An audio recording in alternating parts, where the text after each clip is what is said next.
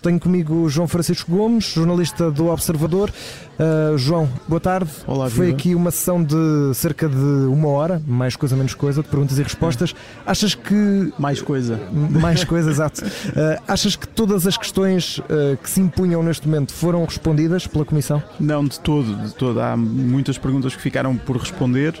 Uh, aqui na, na, na, plateia aqui do auditório da Gulbenkian, onde decorreu esta, esta conferência, estavam presentes uh, alguns elementos que compuseram uh, outras comissões de investigação noutros países relativamente a esta realidade. Por exemplo, os dois advogados alemães que, que fizeram a. Uh, uh, o relatório uh, na Alemanha. E nesse, nesse caso, e, e, há pouco ali à frente a conversa com eles estava justamente a, a falar desse assunto. Uhum. Na, no relatório alemão, por exemplo, foram dados os nomes quer dos padres uh, abusadores, quer dos bispos uh, ocultadores, digamos assim. Dos Aqui nem sequer que, o número temos, não é? Aqui não temos o número de, de bispos uh, em que, que, que, poderão ter ocultado casos. Aliás, a Comissão diz ter uma estimativa, mas não avançou esse número.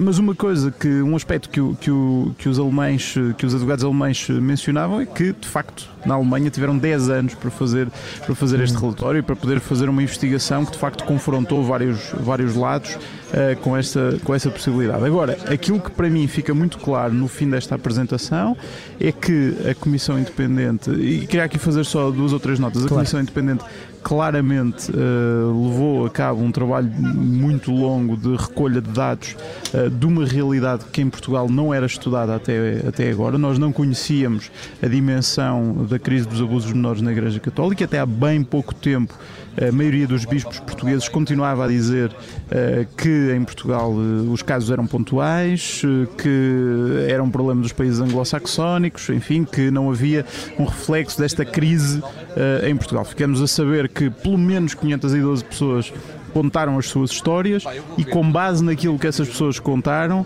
é possível estimar ou projetar uh, cerca de 5 mil, perto de 5 mil casos de, de abuso de menores. Um número pelo mínimo, como dizia Álvaro Laborinho Lúcio. Exatamente, um número muito pelo mínimo. Portanto, é uma, é, é uma revelação absolutamente estrondosa relativamente a uma realidade que nós desvalorizámos durante muito tempo.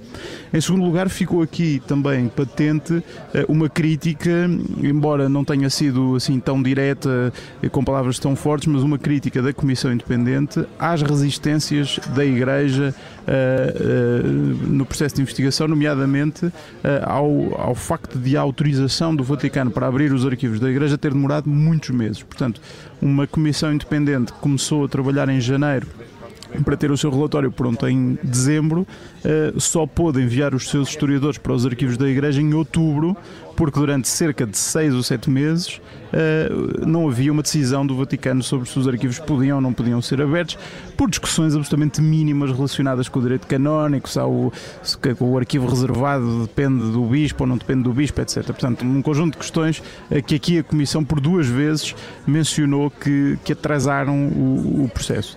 Agora, aquilo que fica claramente uh, na, na minha visão das coisas é um, uma realidade que já não volta atrás. Ou seja, neste momento a Igreja Católica já não vai poder dizer que em Portugal não houve situações de abuso, não vai poder dizer que não houve bispos a encobrir casos, não vai poder dizer que só nos países anglo-saxónicos é que, é que houve este drama. Fica bastante claro que este problema afetou a Igreja em Portugal, afetou numa dimensão muito semelhante àquilo que afetou noutros países, com casos igualmente trágicos, e a Igreja tem neste momento que fazer qualquer coisa relativamente a isso, seja punindo os abusadores, punindo os ocultadores e homenageando e acompanhando as vítimas é algo que, se, que, de facto se impõe e que ainda estamos para saber exatamente o que é que a Igreja vai fazer nesse sentido. João, uma última questão. Muito se falou aqui também do futuro desta comissão.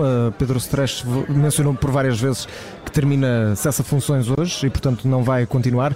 Mas aqui vários recados para a criação de novas comissões, para a, criação também de mecanismos, até quem sabe para estudar indenizações. Foi mencionado que nenhuma das vítimas pediu, pediu ou, ou, ou disse ter a necessidade de receber uma indenização. Em termos de futuro uh, mais concreto dessa criação dessas entidades, achas que há aqui boas pistas para que isso aconteça? Uh, acho que é fundamental ouvirmos o que é que Dom José Ornelas vai dizer esta tarde, a partir das 4 da tarde, na conferência de imprensa que tem marcado e depois também o que é que vai ser dito na conferência episcopal a partir do fim do mês. Há claramente aqui um apelo direto por parte da Comissão Independente para que, embora a Comissão tenha terminado as suas funções hoje, este trabalho não se esgote.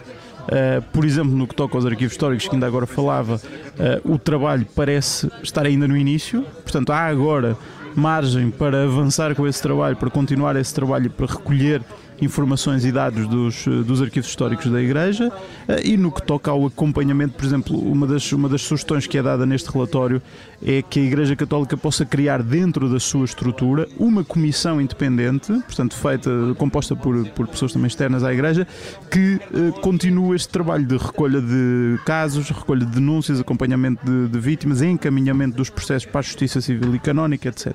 E portanto resta saber se a Igreja vai acolher ou não essa sugestão para que o para que o trabalho não se esgote agora, uh, mas que agora claramente tem de continuar dentro da própria igreja.